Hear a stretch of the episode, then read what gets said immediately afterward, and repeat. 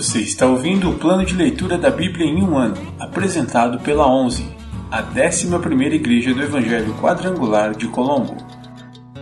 Dia 347, 13 de dezembro, semana 50.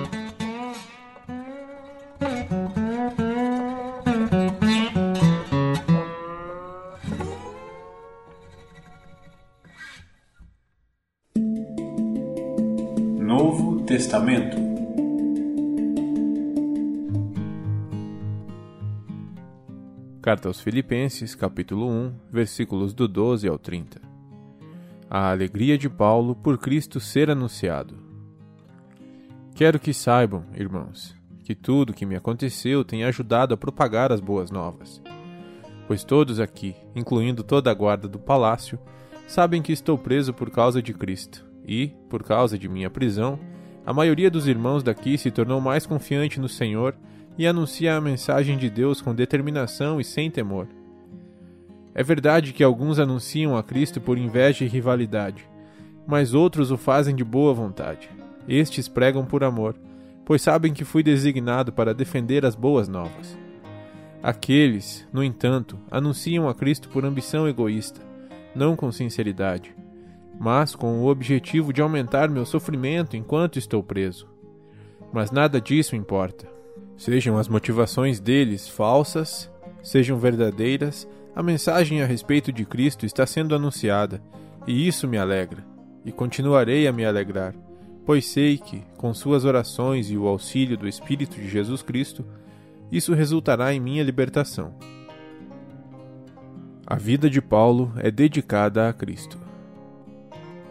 Minha grande expectativa e esperança é que eu jamais seja envergonhado mas que continue a trabalhar corajosamente, como sempre fiz, de modo que Cristo seja honrado por meu intermédio, quer eu viva, quer eu morra.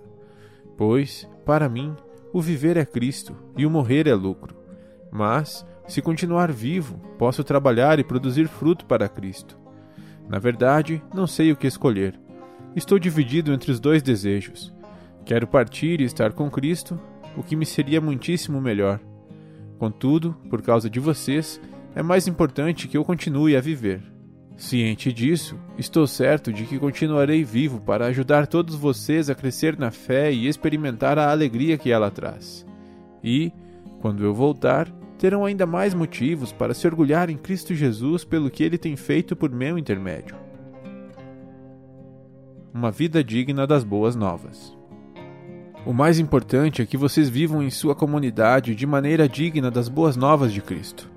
Então, quando eu for vê-los novamente, ou mesmo quando ouvir a seu respeito, saberei que estão firmes e unidos em um só espírito e em um só propósito, lutando juntos pela fé que é proclamada nas boas novas. Não se deixem intimidar por aqueles que se opõem a vocês. Isso é um sinal de Deus de que eles serão destruídos e vocês serão salvos pois vocês receberam o privilégio não apenas de crer em Cristo, mas também de sofrer por Ele. Estamos juntos nesta luta. Vocês viram as dificuldades que enfrentei no passado e sabem que elas ainda não terminaram.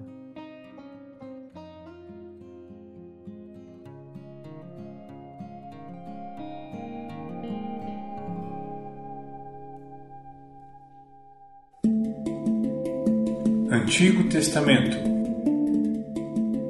profetas maiores.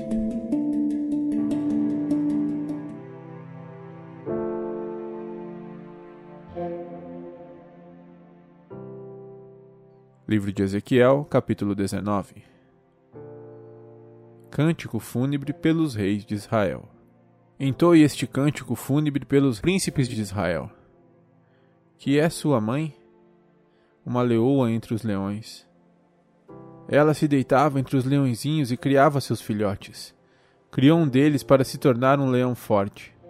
Ele aprendeu a caçar e a despedaçar a presa e se tornou devorador de gente.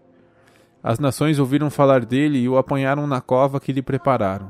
Com ganchos o levaram para a terra do Egito. Quando a leoa viu que sua esperança por ele estava perdida, pegou outro filhote e o ensinou a ser um leão forte. Ele andava entre os leões e se destacava por sua força. Aprendeu a caçar e a despedaçar a presa e também se tornou devorador de gente. Derrubou fortalezas e destruiu cidades. A terra e seus habitantes tremiam de medo quando ouviam seu rugido. Então os exércitos das nações o atacaram e o cercaram por todos os lados. Lançaram uma rede sobre ele e o apanharam na cova que lhe prepararam. Com ganchos o arrastaram para dentro de uma jaula e o levaram ao rei da Babilônia. Eles o mantiveram preso, para que nunca mais se ouvisse sua voz nos montes de Israel. Sua mãe era como uma videira plantada junto à água. Tinha folhagem viçosa e dava frutos, porque havia muita água. Seus ramos se tornaram fortes o suficiente para serem cetros de reis. Ela cresceu, ficou muito alta e se elevou acima de todas as outras. Mas a videira foi arrancada pela raiz com fúria e atirada ao chão. O vento do deserto secou seus frutos e quebrou seus fortes ramos. Por isso ela murchou e foi consumida pelo fogo. Agora a videira está plantada no deserto, onde o solo é duro e seco. De seus ramos saiu fogo e consumiu seus frutos. Os ramos que sobraram não são fortes o suficiente para serem cetros de reis. Este é um cântico fúnebre e será entoado num funeral.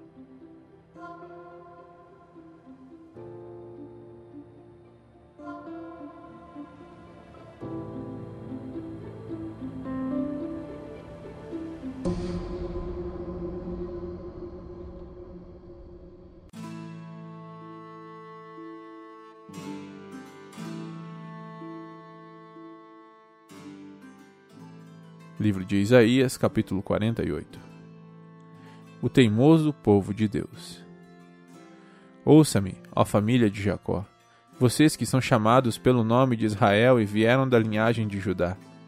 Escutem, vocês que juram em nome do Senhor e invocam o Deus de Israel. Mas não em verdade e em justiça. Vocês se chamam de habitantes da Cidade Santa e dizem que confiam no Deus de Israel, cujo nome é Senhor dos Exércitos. Muito tempo atrás, eu lhes disse o que aconteceria, então agi de modo repentino, e todas as minhas previsões se cumpriram. Pois sei como vocês são teimosos. Seu pescoço é rígido como ferro, e sua cabeça dura como bronze. Por isso lhes falei o que aconteceria. Anunciei de antemão o que faria, para que vocês não dissessem: Meus ídolos fizeram isso.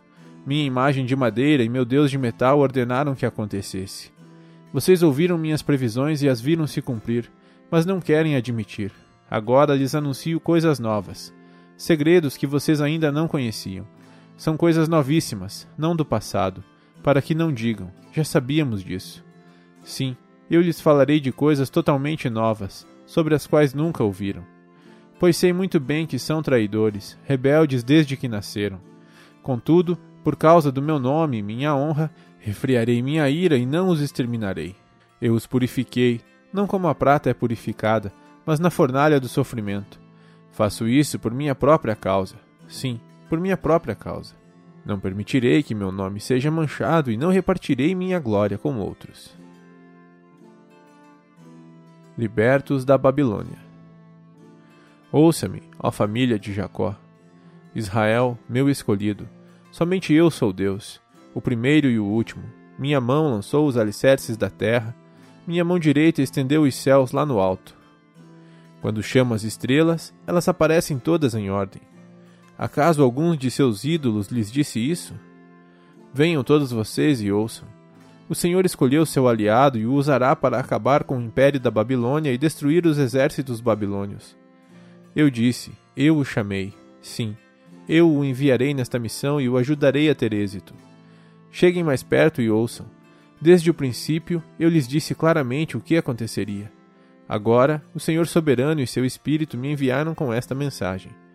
Assim diz o Senhor, seu Redentor, o Santo de Israel: Eu sou o Senhor, seu Deus, que lhe ensina o que é bom e o conduz pelo caminho que deve seguir.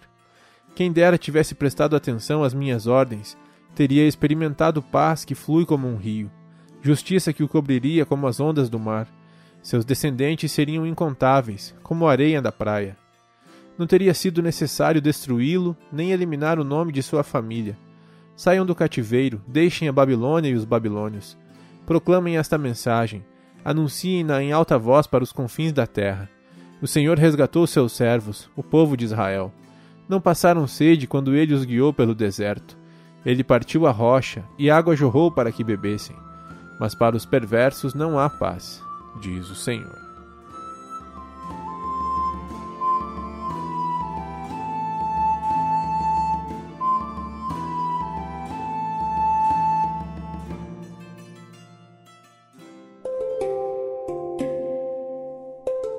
Versículo da semana.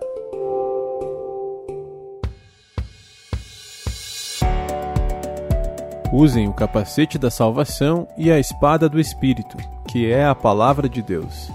Efésios 6, 17. Usem o capacete da salvação e a espada do Espírito, que é a palavra de Deus. Efésios 6, 17. Usem o capacete da salvação e a espada do Espírito, que é a palavra de Deus. Efésios 6, 17.